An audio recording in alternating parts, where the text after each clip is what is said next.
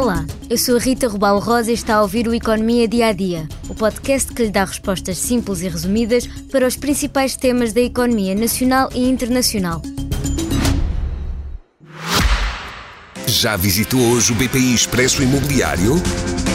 Agora pode calcular o valor da sua propriedade e guardar a documentação da sua casa e do recheio numa nova área pessoal única no mercado. E ainda ficar a saber quanto pode pagar por uma casa localizá-la com uma pesquisa por polígonos e conhecer as soluções de crédito habitação BPI. BPI Expresso Imobiliário.pt Quem compra e quem vende na mesma página. Esta quarta-feira, 27 de setembro, é Dia Mundial do Turismo, um dos setores mais importantes para a economia do nosso país. Depois da pandemia, 2022 e 2023 têm sido anos de recuperação e até de novos recordes para o turismo português.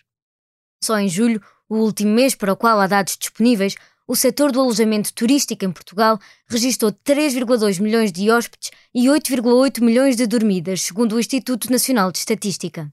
Houve mais 4,1% de hóspedes e 1,3% de dormidas que em julho do ano passado. E os aumentos são ainda maiores quando comparamos com 2019, que foi um ano recorde para o turismo a nível de hóspedes e o último ano antes da pandemia de Covid-19. Mas o crescimento não foi igual em todo o país. Em julho, pela primeira vez desde março de 2021, o Algarve e os Açores registaram uma queda no número de dormidas.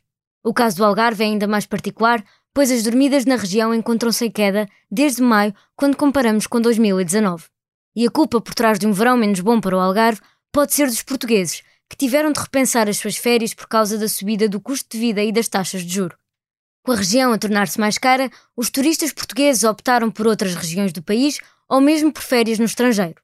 A vice-presidente executiva da Associação da Hotelaria de Portugal disse ao Expresso este mês que a menor taxa de ocupação não tem a ver com os preços e lembra que os portugueses viajaram muito em 2023, inclusive é para países mais caros e o aumento de preços não travou essas saídas.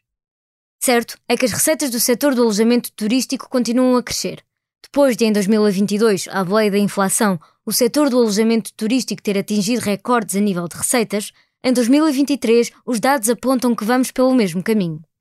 Com preços mais altos, os proveitos totais dos primeiros sete meses do ano ascendem a mais de 3,2 mil milhões de euros.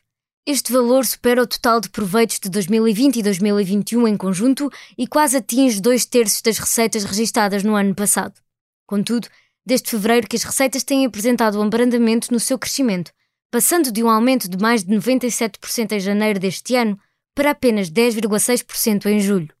E um abrandamento no turismo pode ter efeitos graves para a economia portuguesa. Em 2022, o consumo turístico representou 15,8% do produto interno bruto português, e segundo o Conselho Mundial de Viagens e Turismo, o setor deve representar mais de um quinto do PIB do país até 2033.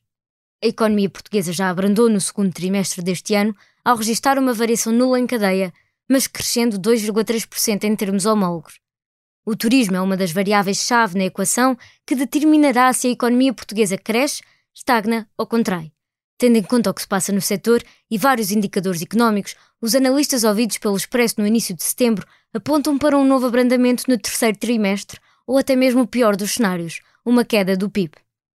Este episódio do Economia Dia a Dia chega agora ao fim, mas antes da despedida, convido a ouvir o mais recente episódio do podcast Comissão Política, onde se analisa os resultados das eleições na Madeira.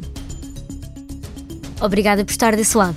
Se tem questões ou dúvidas que gostaria de ver explicadas no Economia Dia a Dia, envie um e-mail para rrrosa.expresso.empresa.pt.